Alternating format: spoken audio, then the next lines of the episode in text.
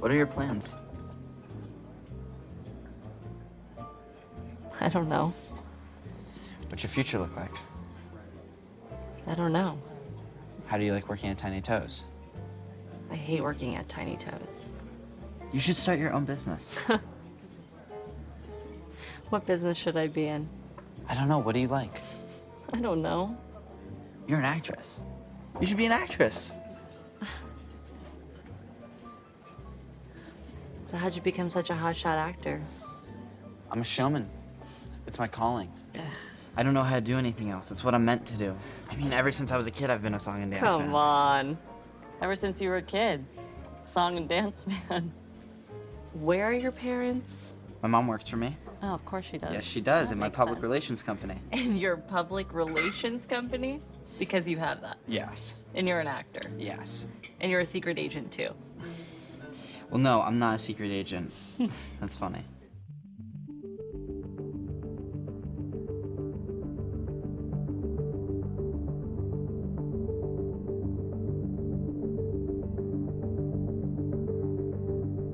Estamos de regreso en plano secuencia, su podcast favorito de cine. Gracias por escucharnos una vez más en una discusión más sobre otra de las nominadas a mejor película en esta temporada de premios de 2022 que ya está por terminar.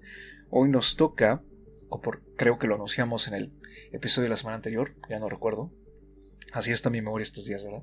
Nos toca hablar justamente de lo más nuevo de Paul Thomas Anderson, que es Licorice Pizza, y pues para eso está aquí el panel regular, como siempre, Anita Escárcega. ¿Cómo estás, Anita? Hola, muy bien, muy contenta, muy contenta además con la película que vimos, bastante entretenida, creo yo. Entretenida, creo que es una buena palabra para describirla. ¿Y tú qué dices, Andy? ¿Cómo la describirías? También está aquí Andy Saucedo. Ay, yo la describiría, eh, no sé, como un poco soñadora, algo así. Todo bien, muy contenta también como Anita. eh, creo que, que disfruté ver esta película y pues vamos a ver qué tanto disfrutamos platicar de ella, ¿verdad? Creo que no ha habido una discusión que no disfrutemos, tal cual, incluso si la película no nos gustó. Y cuando ha llegado a ver, creo que es como que decidimos que a lo mejor a la mera hora el episodio no sale, porque pues, si no sonamos con pasión y entusiasmo, pues ¿para qué? ¿no? Y pues bueno, yo soy Carlos Ochoa y en efecto, como ya dije, vamos a hablar de Licorice Pizza, esta nueva producción de Paul Thomas Anderson, escrita también por él, por lo que se ha ganado su nominación a Mejor Guión Original en estos premios de la Academia que están por cerrarse, y está protagonizada por Alana Haim y Cooper Hoffman, así como por Sean Penn, Tom Waits, Bradley Cooper y Benny Safdie. Alana Haim, por si no les suena el nombre o les suena un poquito, es una de las tres componentes del grupo de pop rock estadounidense Haim, en el que ella está eh, junto con sus hermanas, quienes también salen en la película en papeles eh, de reparto, porque tienen ya una poco larga ya eh, relación de trabajo con Paul Thomas Anderson, que se ha encargado de dirigir algunos de sus videos musicales de sus últimos dos álbumes de estudio. Y Cooper Hoffman es nada más y nada menos que el hijo del fallecido Philip Seymour Hoffman, otro de los actores fetiche de Anderson y pues que hace su debut en pantalla junto con Alana Haim en esta película. Y rápidamente, Andy, cuéntanos de qué trata Licorice Pizza. Uy, me tocó muy difícil.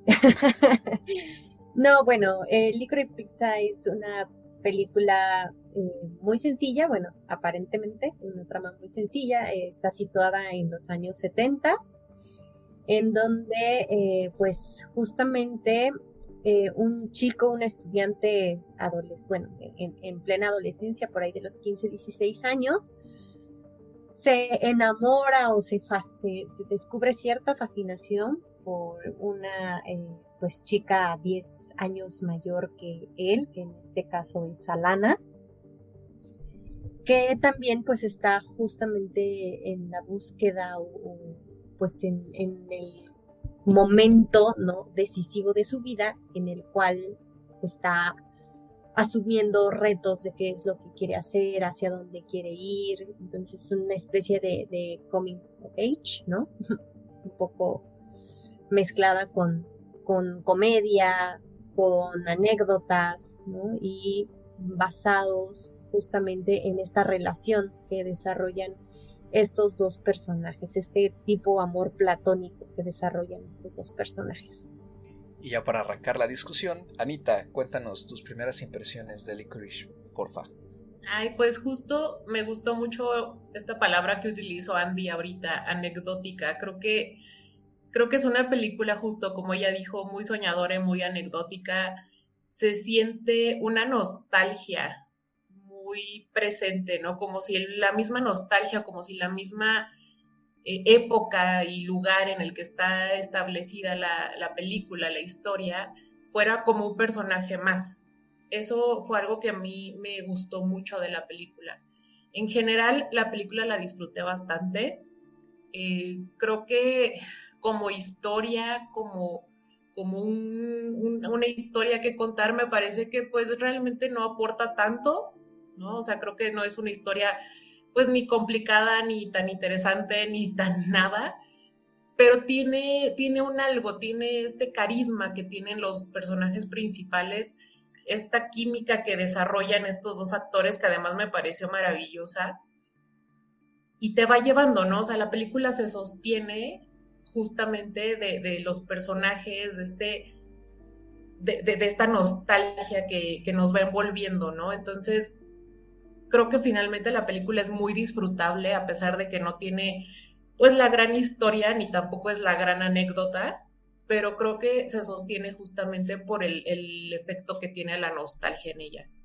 Justamente tiene esta capacidad de mostrarnos una historia que podría no resultar tan interesante, pero lo cuenta, la manera en la que la cuenta, pues resulta que sí atrapa bastante, ¿no? Al espectador. Creo que eso fue lo que más me gustó a mí de la película. ¿Tú, Andy? La verdad no, no sabía mucho qué esperar de la película fuera del director. La verdad es que es un director que disfruto mucho y sobre todo disfruto mucho sus personajes, aunque usualmente son personajes eh, psicológicamente complejos, ¿no? Y, e incluso varios de ellos eh, hasta cierto punto no muy agradables, ¿no? O, o poco comprendidos, ¿no? Entonces, eh, iba yo, llegué mucho con esa mentalidad de, que, de lo que resonaba, ¿no? De que era una película con, cierto humor, con comedia, ¿no?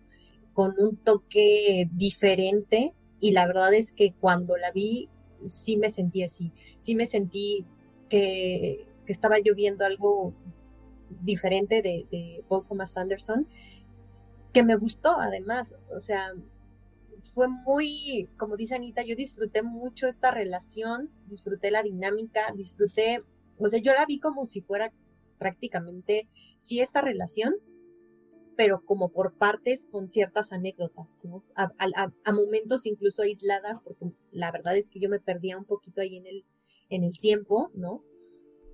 Pero mm, las disfruté mucho, la mayoría. Creo que por ahí alguna en la que sale Sean Penn como que no me encanta, aunque hacia el final pues sí tiene como ese toque mágico de esta relación, ¿no?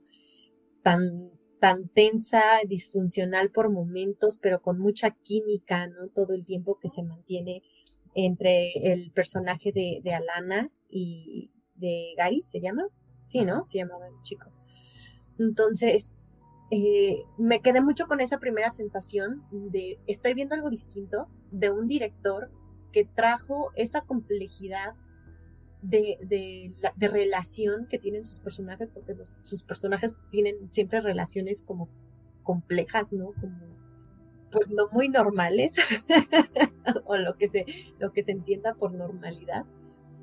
Y, y lo trajo a, a, este nuevo enfoque, ¿no? Pues enfoque de comedia, como dice Ana, no es que esté descubriendo algo nuevo ni que sea la gran historia, pero creo que mantiene el estilo que además eh, lo hace con este humor, ¿no? Distinto al que, al que yo le, al menos yo en las películas que he visto, ¿no? he sentido y además es un buen descubrimiento estos dos personas, bueno, estos dos actores, ¿no? E, estos, este trabajo que hacen cada uno de ellos, porque imprimen mucho de sí, ¿no? logran transmitir muchísimas cosas y la, química entre ellos es muy buena y es lo que dice Ana, ¿no? Lo que soporta la, película y hace que, al menos en, mi opinión o, en mi experiencia, conectes, ¿no? Con, muchas cosas de, la historia. Si bien, ¿no? Como mencionaba, me parece momentos hasta platónico lo, lo que pasa, ¿no? Y, y, y, mucha de la dinámica que hay, ¿no? Hasta increíble.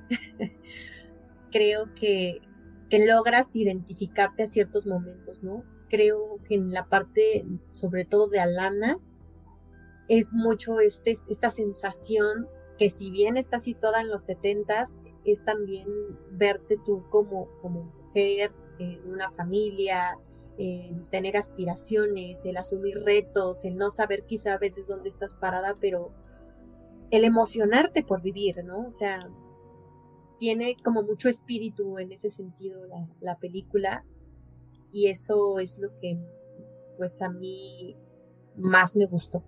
Fíjate que me gusta cómo enfatizan sobre todo el trabajo de Alana Jaime y de Cooper Hoffman porque creo que es finalmente con ellos con quien se sostiene mucho la película y quienes pues la hacen llevadera. Yo estoy muy de acuerdo con lo que acabas de decir Andy respecto a estas secuencias que parecen ser entre anecdóticas y al mismo tiempo que no tienen mucho que ver, porque creo que eso fue lo que me impidió a mí conectar más con en general el ritmo de la película y con lo que me estaba presentando Anderson, porque de repente siento que a mí, al menos a mí no me aportan nada en general y la siento mucho más como un capricho de referencia pop de algo que a lo mejor el director tiene en alta estima, ¿no? Eh, sobre todo porque está clarísimo que pues, es un viaje hacia la nostalgia de los 70, que es en la época en la que él creció, y que tiene mucha ensoñación y, mucha de esta, eh, lo que tú acabas de decir, eh, este aspecto platónico, ¿no? incluso romantizado de muchas cosas de, de la época que parecen ser a ratos como, como recuerdos, aunque no estamos viendo, claro, este, la, digamos, la infancia ¿no? del director, como ha sido el caso en, en la anterior película que discutimos aquí, ¿no? Sino más bien es como una exploración de esa época. Y creo que los dos personajes me gustan mucho. Cómo, cómo funciona la relación entre ellos, cómo está establecida desde el inicio. De hecho, la escena inicial en que ellos se conocen prácticamente me parece la más fuerte de la película. No hay otra escena igual. Eh, creo que no en ningún momento se alcanza esa fuerza. Eh, el resto del metraje, pero creo que es muy buena por cómo nos establece cómo va a ser justamente la dinámica de ellos y nos genera una fascinación por ambos, ¿no? Cooper Hoffman tiene un carisma increíble y Alana Haim genera también una especie de fascinación misteriosa porque se muestra como un personaje muchísimo menos abierto con quienes la rodean pero al mismo tiempo nos está invitando a que la conozcamos mejor, ¿no? Y creo que es de hecho ella el personaje central de la película y en quien más se apoya todo el guion y en quien vemos pues más matices, no necesariamente un crecimiento, porque creo que ahí es donde para mí la película de repente se empieza a estancar y la sentí reiterativa incluso que después de un buen rato, entiéndase una hora, no salimos de lo mismo, de este vaivén de ir y venir que sigue siendo muy entretenido porque pues, los actores tienen mucha química y los personajes también la tienen como tal, pero sí empieza a haber una especie como de... Eh, que se rehusan a seguir adelante. Y lo noto más en el personaje de Alana que en el de Gary, porque ella es obviamente alguien que tiene este conflicto que está establecido en la película, ¿no? De, porque me estoy juntando con unos chicos de 15 años. ¿Eso qué significa para conmigo, no? Y es, creo que es este personaje que se rehúsa a crecer, pero al mismo tiempo quiere crecer. Y en el caso de Gary es lo contrario, quiere crecer, pero al mismo tiempo no puede, porque pues, sigue siendo un chamaco. Entonces, me parece más interesante el conflicto en el personaje de Alana que en el de Gary, por lo cual verla a ella sola a veces es un poco más satisfactorio. Al menos todas las, eh, digamos, el, tercer acto en el que está ya metida en esto de la política, yo lo disfruté mucho porque sentí que, que, estaba ella respirando como por su cuenta sin tener a Gary en pantalla tanto tiempo, ¿no? Y que estábamos acercándonos más a ella de otra forma. Pero lo que a mí me conflictúa mucho en la película es, es que el director como que de repente la maneja demasiado a su antojo y le vuelve un personaje extremadamente contradictorio. O sea, yo sé que está en este conflicto, pero sus acciones me parecieron de repente tan inexplicables entre sí y al mismo tiempo tan influenciadas por la vista masculina del director, que siento que el personaje de repente queda más bien como una chica completamente ingenua que termina otra vez siendo como rescatada por alguien o conformándose con alguien que claramente no tiene como ni la madurez para lidiar con ella, ni el interés genuino para hacerlo tampoco, ¿no? Entonces, ese trato, sobre todo que ella recibe de todos los personajes masculinos, me pareció como hasta castigar al personaje. Y fue algo que me fue como lanzando banderas rojas a lo largo de toda la película. Y no sé todavía, a cuatro o cinco días después de que la vi, no sé todavía cómo me siento al respecto. Solo sé que no me agrada y que hace que para mí el encanto que tiene mucha parte de la película se pierda. No sé si ustedes habrán notado algo de eso o soy yo haciéndome ideas. No, yo también lo yo también lo noté. Creo que el personaje de Alana a mí de repente viendo la película de repente me desesperaba mucho con ella, ¿no? Porque empezamos con, con su personaje diciendo, ¿no? Que, ella lo que quiere es salir de ese pueblo, ¿no? Irse a hacer otra cosa. Como que de repente se le ve una cierta ambición en, en su vida. Pero esta relación que empieza a crear con Gary parece que como que la detiene, ¿no? De repente parece que, que toda esa ambición, todos esos sueños de escapar y de irse a otro lado, pues terminan un poco de lado, ¿no? Porque toda su, su energía la pone en, en, este juego que mantiene con Gary a lo largo de prácticamente toda la película, ¿no? Que es un juego, pues muy infantil, ¿no? Es un juego como de niños de secundaria, ¿no? De, de sí me gustas, pero no me gustas, pero te pongo, te pongo celoso y hago cosas, ¿no? Y, entonces, de repente, cuando se empieza a meter en esto de la política, uno piensa, bueno, parece que ahora sí, por fin, ¿no? O sea, ya, ya, ya se, se separó de Gary y ya va a empezar a, retomar una vez más la ambición que tenía. Y después vemos que otra vez se va para atrás, ¿no? Entonces, de repente sí, sí parece que el personaje de Alana está un poco manipulado, pues de cierta forma para que no se termine de ir nunca, ¿no? Y, finalmente su interés amoroso sea lo que lo que reina en su mente al final y, triunfa el amor, ¿no? Que finalmente, como dices, es pues una visión bastante pues romantizada y sí bastante masculina, porque no nada más es con Gary con quien tiene este tipo de relación, ¿no? O sea, incluso con el personaje de, de Sean Penn, con el personaje del, del político este con el que está trabajando, o sea, en general pareciera que, incluso cuando está buscando ser actriz, ¿no? Y está haciendo estas audiciones, ¿no? Para, para películas y cosas así. Entonces es como, siento una visión un poco, es que no quiero decir misógina, pero, pero bueno, ya lo dije.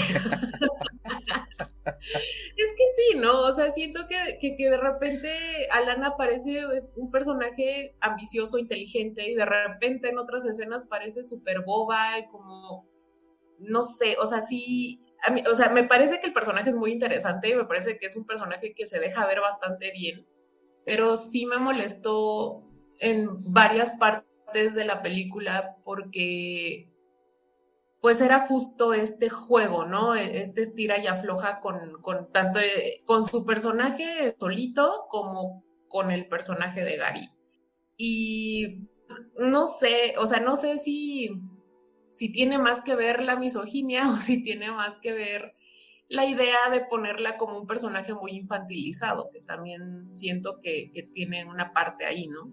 No solo eso, sino que, por ejemplo, esta secuencia que resaltó Andy, que me parece genial que lo haya hecho, porque es justo a mí la secuencia que más problemáticas me causó, que es la de Sean Penn, en la que ay, yo ya perdí el hilo exactamente de qué estaba pasando, incluso en la relación entre ellos dos, ¿no? Porque noté que a lo mejor ella se estaba dando cuenta que este hombre podría, ¿no? Quizá acercarse a ella de esa forma sugestiva, desagradable, que luego vemos que no, el hombre tiene todo en la cabeza menos eso. Este, y que a lo mejor era un personaje que al darse cuenta de todo eso, porque vamos, o sea, sí es una realidad que, retrata la película, ¿no? Estas actitudes eh, de acoso, ¿no? Y de sin consenso, ¿no? De, por parte de los personajes femeninos, pues digamos, ¿no? Como el mismo Anderson lo ha defendido, es que así era la época. Bueno, no, eso me hace una defensa medio pobre, pero bueno. Este, pero vamos, está, está en ese tipo de actitudes de varios personajes siempre hacia ella. Y de repente, en esa escena, ella como que por sin ninguna razón empieza a actuar como eh, se siente como deslumbrada por este hombre de alguna forma y quiere hacérselo ver así generalmente cada vez que conoce a, otro personaje masculino también termina un poco en esa situación como de deslumbramiento y siempre está como siendo sometida a esa como sumisión o al menos yo lo sentí así pero que va muy en contra de incluso cómo están construidas las escenas. O sea, a mí esa escena me sobró muchísimo por eso mismo. Porque yo sentí que no tenía nada que ver con lo que nos estaba presentando, tanto de personajes como incluso narrativamente, ¿no? O sea, para mí es una. Fuera de la audición, digamos, con la guitarra en la salita esa, toda la escena del restaurante a mí me sobra. No me aporta absolutamente nada. Y lo único que hace es sobajarme al personaje porque se está creando incluso una autohumillación por el personaje de Gary, que estoy de acuerdo, es porque se pone celosa de verlo con esas chicas, pero creo que a lo mejor había formas distintas de plantearlo, sobre todo cuando ya había estado planteado en otra escena, que es lo de la fiesta de inauguración del negocio, ¿no? De las camas de agua. Entonces, eso aparte para mí reforzó mucho esa reiteración, ¿no? Que no solo era seguirle dando vueltas a la relación que no está yendo a ningún lado y que en ningún momento crece en toda la película, sino que además también estar como machacando ciertas cosas hacia el personaje de Alana que se juntan en mucho tipo como de decepciones, eh, desencuentros, desencantos, como para empujarla que al final tenga que se dé cuenta de que pues, Gary es quien realmente la quiere, pero tampoco nunca nos hemos dado cuenta de eso, ¿no? y la verdad es que creo que sí termina siendo demasiado platonismo para mi gusto. Que vamos, o sea, también está el tema, ¿no? Que ha girado mucho en las redes de la, el rango de edad, ¿no? La distancia, perdón, entre las edades de los supuestos personajes. Pero creo que a mí me parece aún más problemático eso y que reducirlo simplemente a la diferencia de edades es también como medio reductivo. Andy, ¿tú qué opinas? Ay, no sé. yo no me, yo no, como que yo ahora sí no me, no me metí tan, tan a fondo como en pensar todas estas cosas, la verdad. Yo sí, de cierta forma, me dejé un poquito más envolver por eh, la época, ¿no? Por entender un poquito cómo estaban pues la, dinámica muy en torno a este personaje. Creo que sí lo llegamos a mencionar ah, en alguna conversación previa a, esta charla, ¿no? Que a mí me parecía que sí había como cierto acoso o, cierta... Mm, pues es que la palabra tampoco tal cual sería como acoso, pero sí, sí envuelve a este personaje de, de Alana demasiados hombres, ¿no? Y demasiadas situaciones que se vuelven a ciertos momentos incómodas. A mí no me saltaron del todo eh, como algo exagerado o algo fuera de, porque al final del día creo que sí, pues no se queda tan lejos de la realidad probablemente de la época y probablemente de la actualidad, ¿no? Porque sabemos que a pesar de que las mujeres han tomado ya otros, otros roles y que de cierta forma la sociedad ha cambiado en algunos, en algunas ciudades o en algunos países, ¿no? El enfoque y la lucha por mm, acceder o por la igualdad, ¿no? Como lo, quieran llamar, ¿no? Eh, aún así las mujeres se enfrentan diaria a todo tipo de cosas, ¿no? O sea, a, justamente a ser señaladas si, si quieren casarse, quieren tener los hijos, si quieren ser amas de casa, a veces son señaladas, ¿no? Si no lo quieren hacer, si se quieren quedar solteras, si quieren ser empresarias, si quieren tener un puesto, si quieren viajar o no quieren tener responsabilidades, también son señaladas, ¿no? Siempre hay como, como que ese discurso que, que se replica, aunque queremos ya ser a veces eh, poco más correctos o más eh, abiertos, ¿no? Pero creo que, que a mí en, ese sentido la película no me saltó tanto porque sí seguimos atravesando muchas de esas cosas, muchos de esos momentos que si bien pueden ser pues, de la adolescencia, también en, en, una etapa de madurez. O sea, las mujeres no porque ahora tengamos pues muchas más libertades eh, sabemos a veces que queremos o tenemos la firme convicción de, de, qué vamos a hacer con nuestras vidas, ¿no? Estamos asumiendo retos día a día y también nosotras estamos descubriendo qué es lo que queremos hacer con nuestras vidas y hay mujeres que justo decidirán si quieren no trabajar o no quieren trabajar o quieren tener hijos o no quieren tenerlos.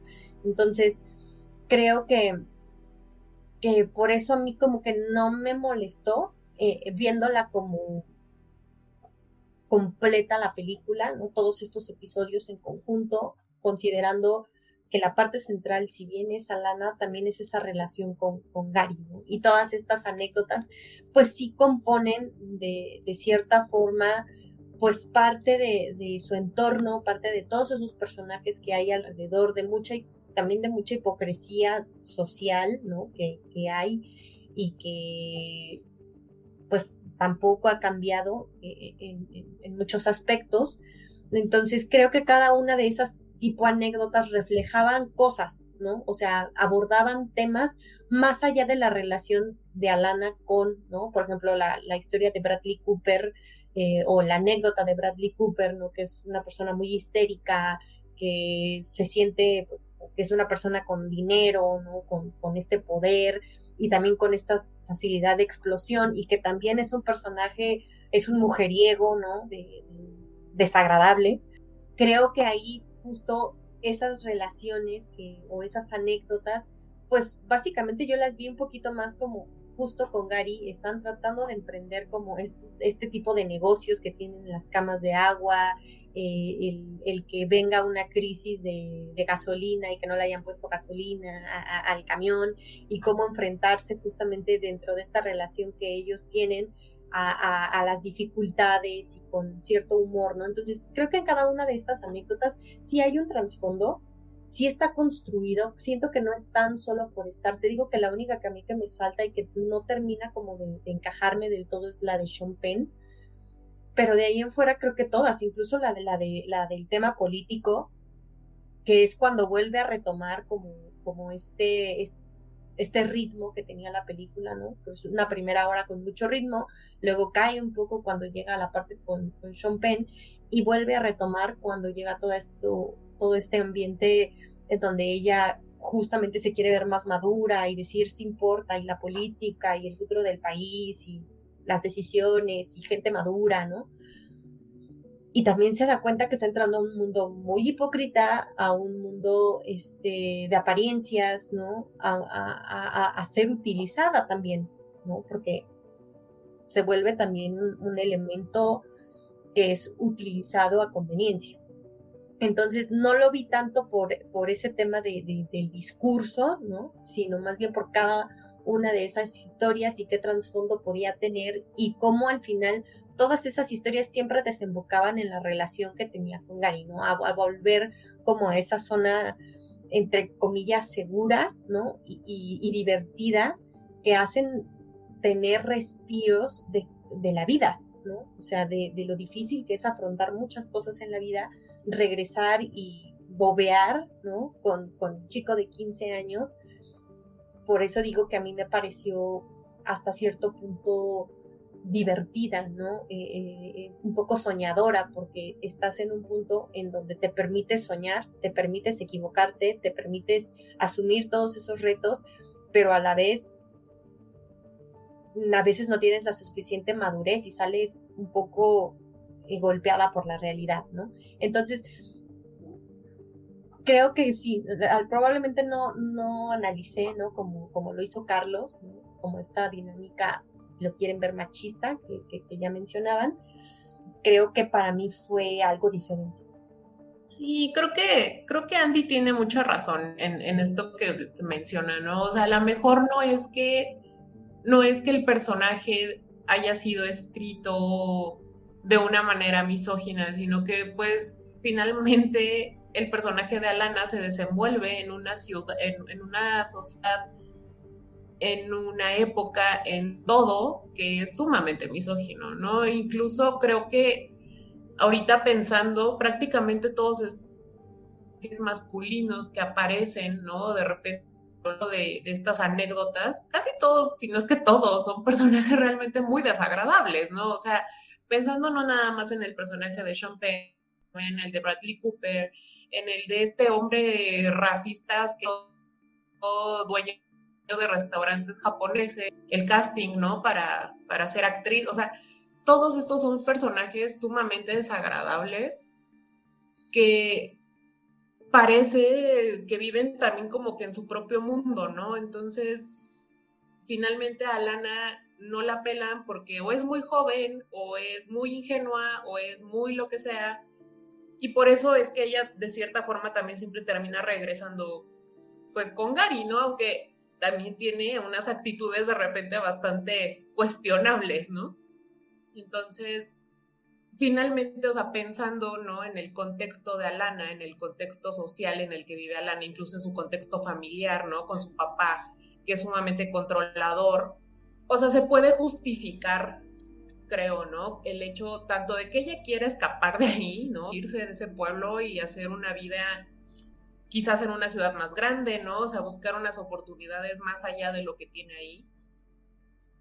Y finalmente, el, también la, el darse cuenta de que realmente no tiene muchas opciones, ¿no? O sea, no recuerdo exactamente qué es lo que ella cuenta, pero por lo que recuerdo, ella no, no, no pudo ir a la universidad. Entonces, pues no, tampoco es como que tenga las grandes opciones en la vida, ¿no? Al menos para la época. Finalmente es un reflejo más de cómo se percibía esta sociedad en los años 70, ¿no? Sí, o sea, en ese sentido, pues sí, ¿no? O sea, aplica justamente la defensa que ha hecho Anderson, ¿no? De, de muchas de las cosas retrasadas en la película, que pues así era la época. Digo, a mí me sigue dejando con un sabor muy extraño. O sea, la verdad es que eh, si nos vamos a las nominadas de este año a Mejor Película, ¿no? Que es, la mayoría de las hemos comentado aquí, o sea, es la que más me ha costado trabajo definir. Este, porque justamente me deja en una... Me deja una sensación como de mucha ambivalencia en ese sentido, independientemente de que creo que lo técnico está súper bien. Y para irnos a una nota un poco más alegre, este, creo que tiene unas secuencias también muy buenas, ¿no? Por ejemplo, eh, me encantó la secuencia del camión y, cómo lo manejan en reversa. Me parece brillante y yo sin duda, sí, me echaría una buena comedia dramática de hora y media, dos horas, entre todas las Haim con sus papás, porque además son sus papás en la vida real quienes interpretan a los papás en la película, ahí en casita encerradas eh, discutiendo sobre, pues, cómo cada una tiene diferentes formas de ser. Me pareció muy padre cómo había esos atisbos de mucha personalidad en personajes que no tenían tanto que hacer o que no salían tanto. Y que al contrario, eh, creo que podrían haber nutrido mucho más eh, la película. Y si algo me llevo yo de Licorice Pizza es justamente eso, esas momentos de interacción muy humana junto con los de Gary y Alana en los que está este conflicto pues muy digamos de esa ensoñación a la que se ha referido Andy no creo que eso es con lo que yo más me quedo en general eh, y bueno de la secuencia que acabas de mencionar Ana de el, dueño de los restaurantes japoneses no sé o sea como sketch me no me gusta este pero sí quiero creer que hay un punto por el que también está tan utilizada, pero no sé, o sea, son esas decisiones medio raras, ¿no? Este, personajes que fácilmente podrían no haber estado ahí. Pero sí, o sea, creo que yo al menos no, no tendría yo más que decir, al menos ahorita. Sigo, la verdad, pensándola bastante. Yo me quedo con, con esta parte de del humor, ¿no? Que, que además no es no es como una comedia romántica como la tenemos pensada, ¿no? O como, como estamos acostumbradas o acostumbrados a verla. Creo que en ese sentido sí, sí hay un aporte, ¿no? Aunque, aunque las centres de esa forma, ¿no? Coming of age, comedia romántica. Creo que, que sí tiene muchas cosas distintas que la parte de las anécdotas también apoyan mucho y sobre todo justo por lo que yo mencionaba, ¿no? Que sí se tocan temas como un poco distintos eh, entre las anécdotas, la relación entre los, personajes, la dinámica de ellos y pues los temas ya muy de pues, cinematográficos, si lo quieren ver así, creo que, que se mantiene eh, justamente esta ambientación, este diseño de producción, todo como que está justamente bien pensado, bien planeado, ¿no? Para, para también hasta hacer como este énfasis como nostálgico, ¿no? De la película, que tiene mucho que ver con, la época de los setentas, ¿no? Este, desde la música, desde los escenarios, ¿no? Que, que toman, más que la ropa más que la paleta de colores, más que otras cosas que, que podrían, se podrían mencionar, creo que, son detalles, ¿no? Eh, también el tocar que, Gary sea un actor eh, niño de, teatro y de cositas que, hace de televisión, ¿no? Este como apego a, pues, a cosas que evocan al cine, ¿no? Creo que sí tiene ahí varios elementos eh, a destacar, ¿no? En, términos cinematográficos, ya mencionaba también que, Thomas Anderson pues tiene un estilo, ¿no? Y creo que aquí no se sale de él, aunque nos pueda, ah, bueno, les digo, no, a mí me parece que, es un género distinto. No es su mejor película, tampoco lo diría yo así. Sí es muy anecdótico y todo lo, que yo he visto de él, pues hasta tiende a ser un poco dramático, este, psicológico, ¿no? Este, mucho más complejo para mí yo, yo me seguiría quedando hasta, hasta ahora eh, con otros trabajos de él, pero sí puedo decir que, disfruté que hiciera algo para mí distinto, ¿no? Y que, le imprimiera justamente su, estilo. Yo me quedo con eso, me quedo contenta, satisfecha hasta cierto punto. Me parece que además es, es una contendiente interesante, ¿no?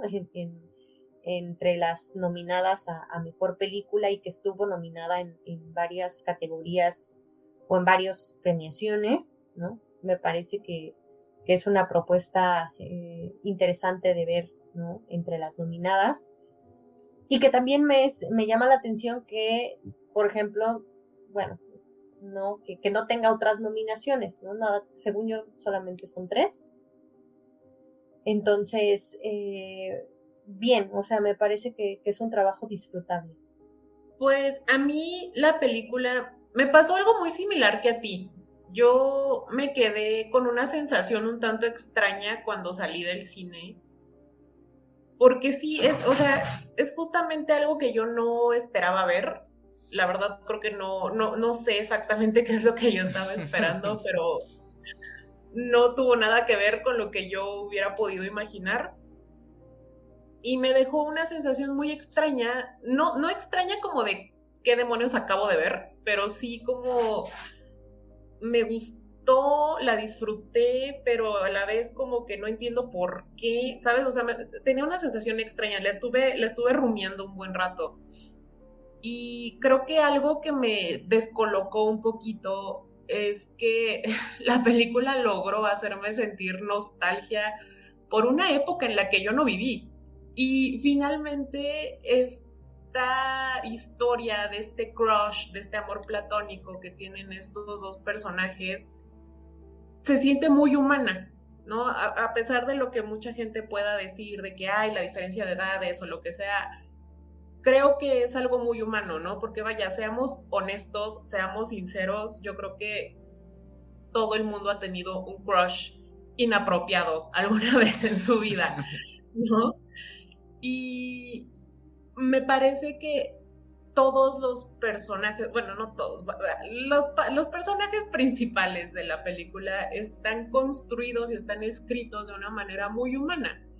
Creo que algo también de lo que me descolocó en su momento fue justamente que a mí ninguno de los dos personajes, ni Gary ni Alana, me parecían personajes intachables, por así decirlo, ¿no? O sea, los dos tienen sus, sus cosas toxiconas, los dos tienen sus cosas que molestaban, pero al mismo tiempo te caen bien, al mismo tiempo quieres que, las cosas les funcionen. Entonces, creo que eso fue lo que, con lo que yo más me quedé después de, ver la película, que son finalmente características muy humanas, ¿no? O sea, todos somos así, todos somos cuestionables en, en, muchas situaciones, en muchas cuestiones de nuestra forma de ser, ¿no? Entonces, eso me gustó mucho, que, logra venderte a estos personajes que de cierta forma no tendrían por qué caerte bien, pero te terminan cayendo muy bien. Y, tienen una excelente química, ¿no? No solo los personajes, sino, como ya lo dijo Andy, ¿no? los personajes y los actores tienen una química impresionante, los dos trabajan muy, muy bien y creo que sostienen entre los dos bastante bien toda la película, que además es algo larga, o sea, tampoco es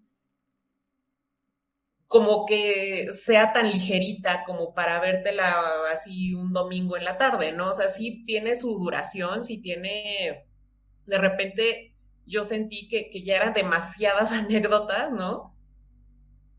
Pero definitivamente la disfruté muchísimo y pues no sé, o sea, yo, yo te digo, estuve, estuve pensándola un buen rato y la verdad es que la disfruté bastante, la volvería a ver sin problemas. Coincido en que no es el mejor trabajo de Paul Thomas Anderson, definitivamente no lo es, pero creo que el hecho de que sea tan anecdótico, ¿no? O sea, lo hace muy personal, como ya hemos visto en otras películas por otros directores, por ejemplo, la que vimos la, la semana pasada, ¿no? Y finalmente yo creo que cuando un director hace esto, que últimamente muchos directores lo han estado haciendo, cuando un director hace esto, se sale totalmente de, su zona de confort, se sale totalmente del estilo que suele tener, se sale totalmente de muchas cosas que ya uno espera de un cierto director. Y a veces funciona, a veces no funciona tan bien. Pero creo que de cierta manera eso hace que le impriman pues un corazón, un sentimiento, un algo más que se siente muy personal. Y a mí esta película sí, como te decía, ¿no? O sea, me hizo sentir una nostalgia por una época que a mí no me tocó vivir, porque justamente lo que hace Paul Thomas Anderson, siento yo, es que te lo hace sentir personal, aunque a ti nunca te haya pasado, y eso me parece maravilloso. Entonces, pues yo de entrada me quedo con cuatro estrellas. Yo también le puse cuatro estrellas. Ya, ya mencionaba yo que sí, sí, se, tiene sus detalles la película, pero me pareció que, sí está pues en buen nivel ¿no? de, todo este trabajo cinematográfico de, de, Paul Thomas Anderson. Y yo cierro con tres estrellas. porque lo que disfruté, lo disfruté mucho, pero lo que no disfruté me recordó a justamente porque no me gusta este vicio inherente. Que es creo que la película que menos me gusta de Paul Thomas Anderson de las que he visto. Este, justamente es este devenir narrativo extraño con mucho sobrecogimiento ambiental. Que creo que yo también por eso salí con esa sensación como de eh, que acabo de ver, porque me entretuvo, pero al mismo tiempo me ha dejado como muy sacado de onda. Y en, parte creo que se debe al, al, aspecto técnico, ¿no? También está como algo intenso para justamente envolver a la audiencia en, la atmósfera de los 70 que como bien dice Ana la recrea súper padre Y pues con eso cerramos esta breve discusión. Licorice Pizza sigue en carteleras, al menos en los cines de circuito alternativo, entre ellos la Cineteca Nacional en la Ciudad de México y bueno, espero que siga en otras partes de la República también y si nos escuchan de otros países, pues obviamente que siga estando por allá o que esté a punto de estrenarse aprovechando la temporada. Toca nada más la recomendación del día, que en esta ocasión la voy a dar yo. Y me gustaría recomendar otra película también ambientada en los 70, que me acabo de enterar que está en una plataforma que es Star Plus y es La Batalla de los Sexos, The Battle of the Sexes, que dramatiza el famoso encuentro de tenis entre la tenista galardonada Billie Jean King y el tenista Bobby Riggs, quien en un arranque fanfarrón y presuntuoso retó a la que en ese entonces era la campeona número uno de Estados Unidos a un partido, uno de los pocos partidos que ha habido este, entre hombre y mujer para demostrar quién era superior porque él creía que pues él apoyaba mucho esta idea que había en la industria en ese entonces de que las mujeres jugaban tenis pues, por hobby y que no merecían ganar o tener el mismo apoyo de patrocinio ni mediático que los hombres, porque a los hombres, este, según decían ellos, era más emocionante verlos jugar, ¿no? Entonces, este, la película, creo recordar que no se estrenó aquí en México en carteleras, casi no ha circulado en ninguna plataforma y apenas está ahora en Star Plus. Creo que vale mucho la pena, la protagoniza Emma Stone, junto con Steve Carell, también Sarah Silverman y Andrea Riseborough. Y creo que es uno de los trabajos más bonitos que tiene Emma Stone, justamente. Quedó un poco eclipsado por La La Land ese año, pero creo que vale mucho la pena, no solamente por el tema que maneja y por la manera en que trata sus personajes y los temas de empoderamiento femenino y también de paridad y equidad en el deporte, sino por las actuaciones y el aspecto técnico que está bastante bien y la banda sonora que la rescato mucho, así como la canción de Sarah Bareilles al final y pues la pueden encontrar en Star Plus. Y a nosotros, ¿dónde nos pueden encontrar? Anita. A mí me pueden encontrar en Instagram o en Twitter como arroba animalceluloide. Ya saben, yo no tengo nada más que hacer, entonces ahí me pueden encontrar en cualquier momento. Andy. A mí me pueden encontrar igual en Twitter o Instagram como arroba Andrea Ahí, ahí ando, de repente me doy mis vueltecitas y con gusto se reciben sugerencias y comentarios y muchas gracias. Y a mí me encuentran en Twitter como arroba Ochoa con un 8 dígito y una A y pues lo mismo. Dudas, comentarios, sugerencias y demás serán bienvenidos o bloqueados según sea el caso. Este programa lo encuentran como siempre en su plataforma de podcasting de preferencia y pues sigan disfrutando de la oferta de cine. Está por terminar la temporada de premios y también seguiremos hablando todavía de un par más de las nominadas, quizá así como de otras categorías a lo mejor, y esperamos retomar la programación ya un poco más acorde en general a los estrenos de este año conforme llegue el mes de abril. De nuevo, muchas gracias por escucharnos y hasta la próxima.